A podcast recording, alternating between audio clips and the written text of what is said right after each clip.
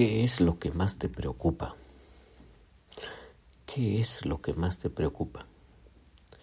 Recientemente estaba escuchando una predicación del pastor Alex San Pedro, en donde él afirmaba que básicamente mientras nosotros estamos enfocados en algo, eh, haciendo algo, es porque nuestro corazón está preocupado por ese algo.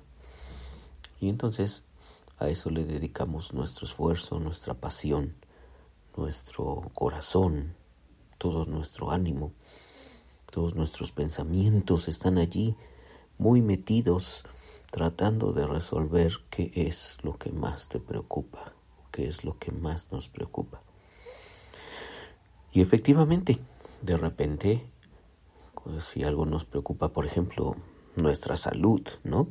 Entonces estamos pues muy, muy enfocados en, cómo arreglar el asunto de nuestra salud. Invertimos tiempo, esfuerzo, dinero, pensamientos, ánimos, etcétera, con tal de resolver esa grande preocupación. Por eso vuelvo a la pregunta, ¿qué es lo que más te preocupa? Me quedé reflexionando mucho en relación con eso en mi propia persona. ¿Qué es lo que más me preocupa? Y sí tuve que hacer un autoexamen serio en relación con eso y ponerme también a cuentas con Dios en relación con qué es lo que más me preocupa. Déjame leerte otra vez la palabra de Dios ahora en el Salmo 16. Dice el texto así. Tú, Señor, eres mi porción y mi copa. Eres tú quien ha afirmado mi suerte. Bellos lugares me han tocado en suerte. Preciosa herencia me ha correspondido.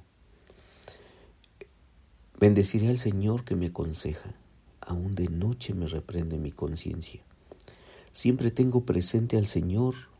Con Él a mi derecha nada me hará caer. Por eso mi corazón se alegra y se regocija en mis entrañas todo mi ser se llena de confianza. No dejarás que mi vida termine en el sepulcro, no permitirás que sufra, corrupción tu siervo fiel. Me has dado a conocer la senda de la vida, me llenarás de alegría en tu presencia y de dicha eterna a tu derecha. Esto lo dice el Salmo 16, versículos 5 al 11. Ojalá puedas tomar tu Biblia y también leerlo de una forma personal. Salmo 16, del 5 al 11, esos, estos textos preciosos. Tú, Señor, eres mi porción y mi copa. Eres tú quien ha afirmado mi suerte. Y termina el texto diciendo, me has dado a conocer la senda de la vida. Me llenarás de alegría en tu presencia y de dicha eterna a tu derecha. Me parece, si es que estoy interpretando bien, que al hombre del que escribió el Salmo 16, que era el rey David, lo que le preocupaba mucho era su experiencia con Dios. Esto, es lo que estaba en sus pensamientos. No había nada más importante para él que su relación, su experiencia con Dios. Ahora, eh, creo que hemos platicado tú y yo que este salmo o varios de sus salmos los escribe en situaciones bastante complejas, bastante dolorosas. Cuando está siendo perseguido, cuando está lleno de miedo, cuando hay muchas cosas que lo están atormentando, que quizá algunos enemigos pueden quitarle la vida, en fin. Bueno, en ese, en ese contexto, de varias canciones que él escribe, escribe esta canción, el Salmo 16, en donde dice, caramba, creo que tengo que centrarme en alguien realmente importante. Mira cómo empieza el versículo 1 del Salmo 16. Cuídame, oh Dios, porque en ti busco refugio. Yo le he dicho al Señor, mi Señor eres tú. Fuera de ti no poseo bien alguno. fuera de ti no poseo bien alguno. Eso es lo que estaba en el corazón de el rey David. Sí, buscaba el refugio, pero pero dice, "Señor, cuídame, porque en ti busco mi refugio." Y no hay nada, nada que satisfaga más mi existencia que tu presencia. Fuera de ti no poseo bien alguno. ¿Cuál es nuestro máximo bien? ¿Cuál es, cuál es aquel tesoro que tenemos? Como dijo Jesús, donde está tu tesoro, allí estará también tu corazón.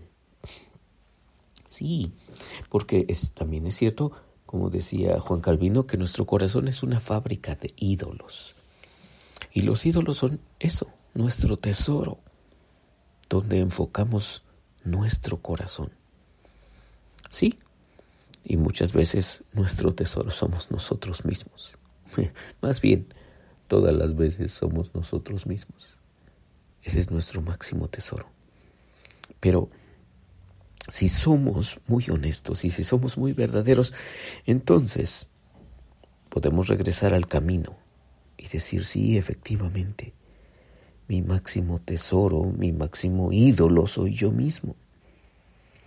Me quiero, me cuido, me atiendo, me, me preocupo por mí mismo, me enfoco en mí mismo, etc. Aunque lo exprese de diferentes maneras, ¿no? Y ponga nombres allí de lo que pudieran ser mis ídolos. Mi ídolo puede ser mi mi trabajo, o mi ídolo puede ser mi familia, o mi ídolo puede ser mi, mi título, no lo sé, diferentes ídolos que nos llegamos a crear, pero en el fondo, en el fondo, el ídolo soy yo. Ese es nuestro máximo bien. Y por eso, por eso creo que necesitamos ser suficientemente honestos y regresar aquí a lo que dice el texto de la palabra de Dios. Cuídame, oh Dios, porque en ti busco refugio. Yo le he dicho al Señor, mi Señor eres tú, fuera de ti no poseo bien alguno. Tú, Señor, eres mi porción, mi copa, eres tú quien ha afirmado mi suerte. Me has dado a conocer la senda de la vida me llenarás de alegría en tu presencia y de dicha eterna a tu derecha. En pocas palabras, el máximo bien que David, el, rey David tenía, era Dios. Y eso se convirtió poco a poco en su vida y paso a paso en su vida. Se convirtió en su máximo enfoque de existencia me gusta mucho como lo dice otra versión. En tu presencia hay plenitud de gozo, delicias a tu diestra para siempre. Eh, dice el Salmo 16, 11. En tu presencia hay plenitud de gozo, delicias a tu diestra para siempre.